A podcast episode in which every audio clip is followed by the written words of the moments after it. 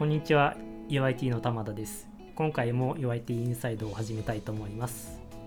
UIT インサイドはユーザーインターフェースとテクノロジーを愛する開発者のためのポッドキャストです。最新の Web 標準の動向や開発フレームワークの変遷 UI や UX に関することまで毎週フロントエンドの情報を発信していくことを目的としています。さて、えー、今回はですね先週開かれました UYT 新春テックブログ2013について話そうかなと思います。これはですね、まあ、私が勝手に始めたものなんですけれども毎日こう UIT のメンバーの有志によってブログの記事を1日ずつ公開していくというミニアドベントカレンダー的なものを2月、はい、先週やりました。で、まあ、その中で、まあ、今回今年は4つ記事が公開されたんですけれどもその中でまあいろいろと話を聞いてみたいなと思っています。で今回はですねえっ、と4日目の LINE ニュースフロントエンドの自動テストの改善の、え記事を書いていただきました。生野さんをお呼びして2人で話をしていこうかなと思います。それではよろしくお願いします。よろしくお願いします。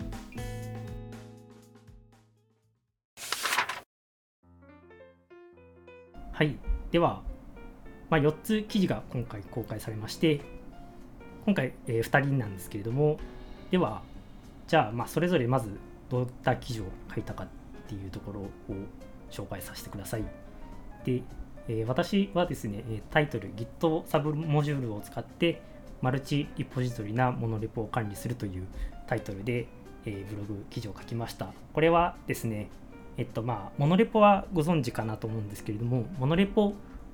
を既存のプロジェクトに導入する上で、まあ、もともとがそのマルチリポジトリのプロジェクトだったものを、いかにまあ、こう環境を破壊せずにモノレポ化を進めていくかという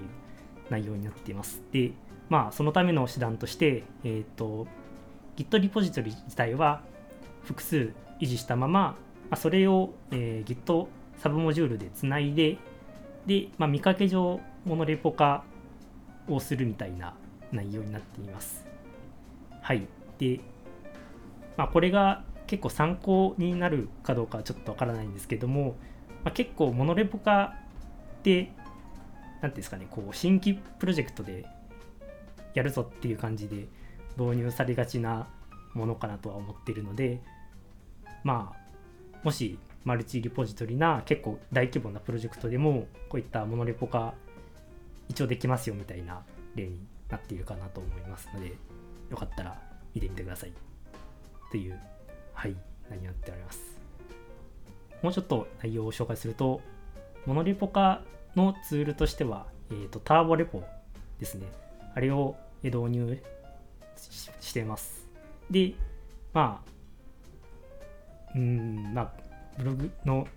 図を見てもらうと分かりやすいかなと思うんですけれども、まあ、その親一つ親リポジトリを作ってでそれの Git サブモジュールとして、まあ、既存のリポジトリをつないでいくみたいな感じになっていて、まあ、これによってもともとそのそれぞれのリポジトリごとに、まあ、ロックファイルとかあったりしてすごいあのインストールが遅かったり依存関係を解決するのがすごいめんどくさかったり複数のリポジトリの差分を維持していくっていうのが結構難しいっていうところをまあ解決しようとしたっていうのができて、まあ、結構今のところはうまくいっているのかなという感じですね。でただまあこれまだリリースできてなくてあと1ヶ月後ぐらいにちゃんとリリースまで持っていく予定なんですけれどもまあそれができるとなかなか良い体験が待っているのかなという期待ですね。これは私が結構前からやりたいとは思ってたんですけどなかなか大規模だったんでこうタイミングとかも測らないといけなかったりしたんですよね。なので結構あのあるあるだと思うんですけどいろんなこう新規開発とか機能改善とか他のプロジェクトと並行してこういう改善って進めるのかなと思うのでどのタイミングでまあ切り替えるのかっていうのは結構悩みどころかなとは思うんですけど今回の限ってはあのタイミングがまああるタイミングを待ってって感じではあったんで楽しみですなるほど。では生野さんのフロントエンドの自動テストの改善の話をちょっと軽く話してもらってもいいでしょうか？はい。僕は、えっ、と、EIT 新春テックブログの4日目の記事を書いたのですが、えっ、と、LINE ニュースのフロントエンドの自動テストに関する話を書きました。えっ、と、というのも、えっ、と、LINE ニュースは去年、2022年の3月からの半年で、えっ、と、テストファイルを結構増やして、そうですね、カバレッジも33%から64%まで改善するっていう取り組みをしたので、えっ、と、その時にどういうところに気をつけたのかとか、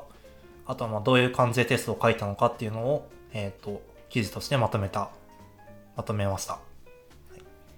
まああのそうですよね。カバレッジが33.6から64.4これあの0から33よりも33から64の方が絶対大変ですよねああ、そうですね。結構大変でしたね。これはえっと半年間こういう継続してテストを書いていくっていうことを進められたんですかねそうですね。あの、機能回収の方がなんか若干手が空き気味になったタイミングがあって、ちょうどそれが半年ぐらいあったので、そのタイミングでガーッと書いてしまおうと思ってやった感じです。まあそれは結構まあ私のプロジェクトでもあの新規開発が空いているタイミングでこういうのを進めていくとか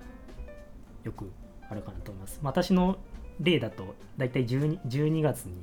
あのガッと進めた感じなんで結構まあ期間としては同じ感じでやっていたのかもしれないです、うん、結構あの記事の中でテスティングライブラリーを使う例などが紹介されてますけれどもどうですかね？感想としてはいいですか？そうですね。えっ、と、テスティングライブラリ結構、なん哲学が、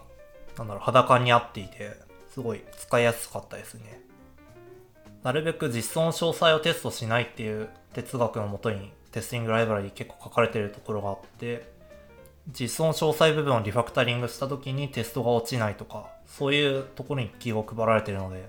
なかなか書きやすくて読みやすいテストが書けたので、個人的には結構満足してます。うんうんうん。そうですよね。テスティングライブラリやっぱり結構人気ではあるんですけどもそういったところが結構人気の一つなのかなと思います。うん。いや私もあのテストすごい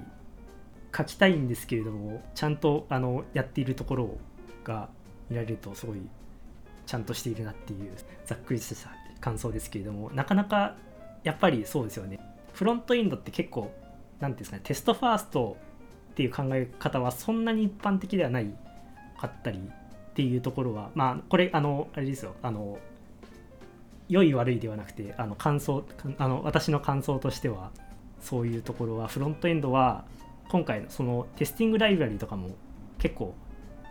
割と想としてはそれに近いのかなと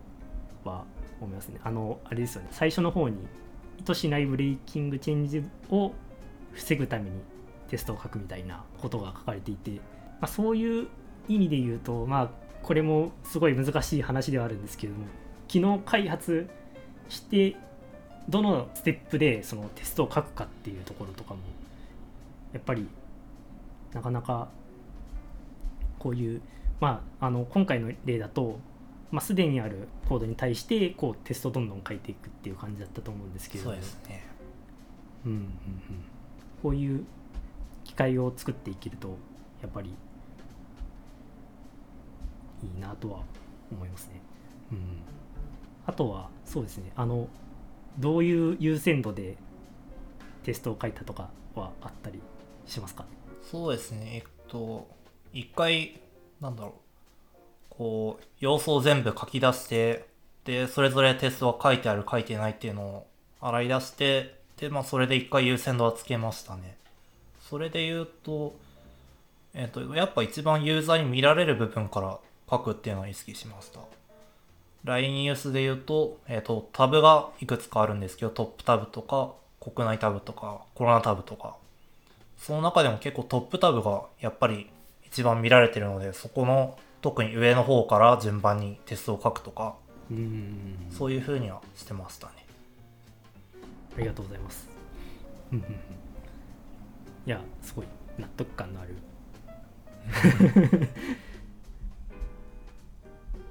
良い記事かなと。はい。思います。あそうですね。あと2つ記事この場で紹介しておきますね。えっともう2つ、えっと2日目と3日目の、はい、記事がありましてえっと2日目が LINE ドクターフロントエンド開発の流れという記事です。でこれはあの、まあ、LINE ドクターというサービスがあり、まあ、それの開発について紹介されているんですけれども結構あれですねあの企画デザインからこうデプロイまでの流れがこうどういった流れで紹介してあの開発しているかっていうところはこれ結構あの、まあ、LINE のプロダクトで普遍的なあまりあの大体同じような流れで開発が進んでいくのかなっていう感じがあって結構あのフロントエンドもそうですけれどもこれから入社したりとかされたりする方の参考になったりとかするのかなとかあの私がこう何ていうんですかねこう就活する前に見ているとちょっとイメージがつかみやすい感じではありますよね。結構そうですね。あの何ていうんですかね。こう、あのチケットを発行してみたいなのはまああのうっすらとは知ってたんですけれどもこう何ていうんですかね。ジラとかそういうツールがあってみたいなそういったところは結構意外と知られてない。まあそのエンエンジニア以外には意外と知られてないところかもしれない、うん、っていう結構詳しい QA の話とか開発のサイクルが分かりやすく載っているかなと思います。確かにあんまりこういうちゃんと普段何やってるかみたいなこと書いてる記事って見ない見てない気がしますね。言われてみれば。うん、そうですよね。あの結構会社によっても違ったりっていうところがあるかなとは思うんですけどなんかもう逆に当たり前すぎてみんな書かなかったり確かに。するかもしれない。そうですよね。この記事の例だと特にそのジラとかはそもそも使ったことがないっていう人も多かったりすると思うのでこういったツールがあるのかとかあと QA のためのツールとかそういったところもまあこれもフロントエンドエンジニアが直接見るっていうよりはその QA エンジニアが作成したものをあのちょっと見るみたいな感じではあるんですけどこういったツールはあるっていうのは会社なんで当たり前ですけれども。そういう意外と知られてないところかなとはエンジニア以外には知られてないところかなとは思いますよね。確かに。えーっとで3日目の記事が、えー静的リソースを CDN 配信する社内サービスサービスのフロントエンドを作り直した話という内容です。でちょっとこれあのイメージがつかみづらいかもしれないんですけれども、えっとまあ、UIT には Abyss というツールがありましてこれはあのそのフロントエンドエンジニア多分社内全員使ったことあるツールになってるかなと思います。でこれがデプロイツールがあって、まあ、それのフロントエンドを作り直したっていう話です。で、結構、まあ、その Abyss というツール自体が、なんですかね、そのデプロイツールになるので、結構フロントエンドの中でも特色のあるチームなんですね。で、その Dev7 チームというのが、そういう CDN へのデプロイとか、そういったあバックエンドではないですけれども、まあフロントエンドエンジニアのためのツールみたいなのが多く使われているんで、まあ、例えばこの記事の中でもあのその環境フロントエンドの技術環境移行のためにあの Kubernetes のマネージドサービスが社内にはあって、まあ、それを使いますみたいなそういった話があったり結構まあフロントエンドよりも手広く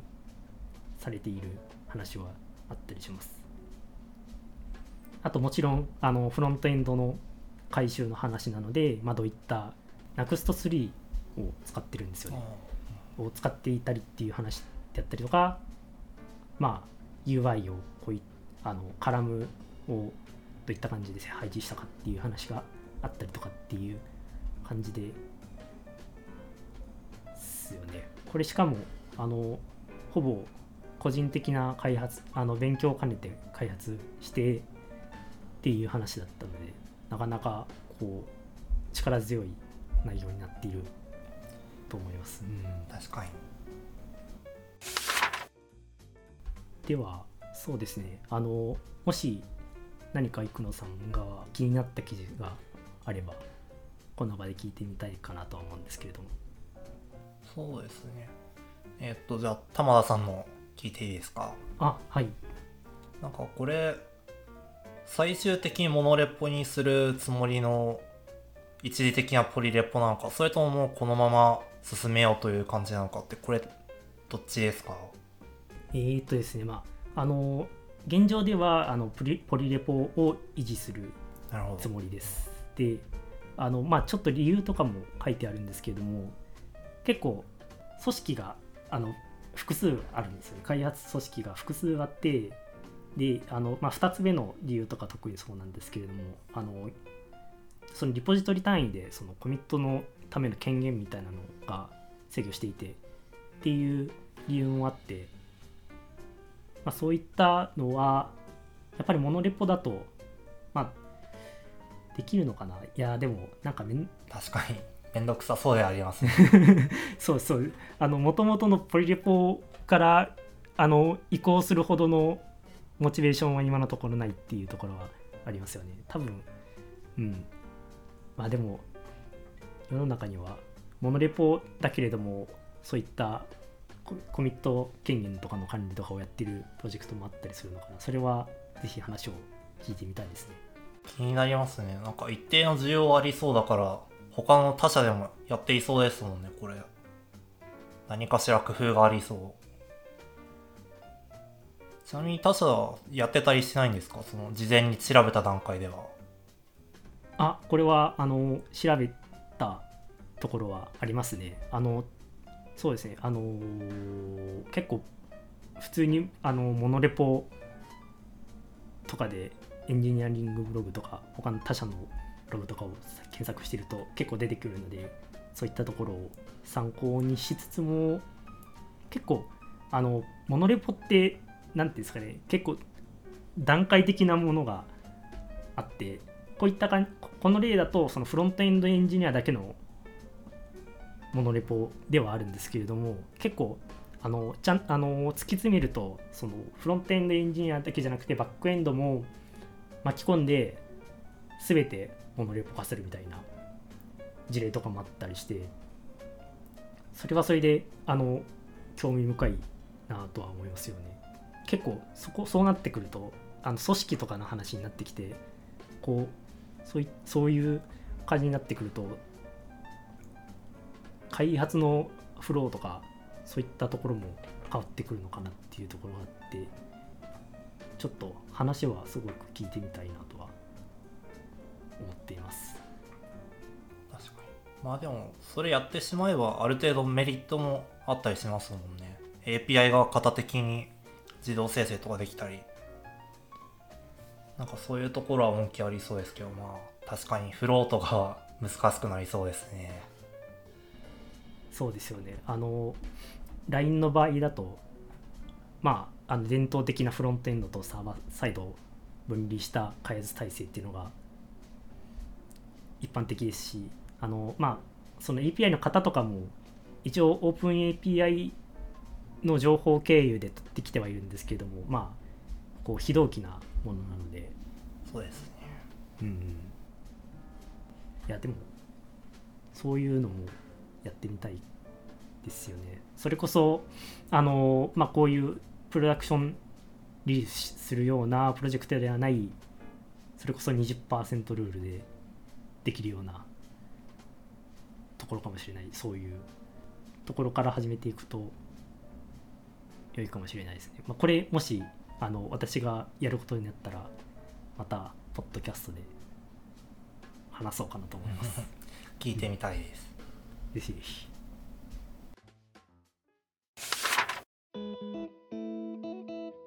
えー今回は、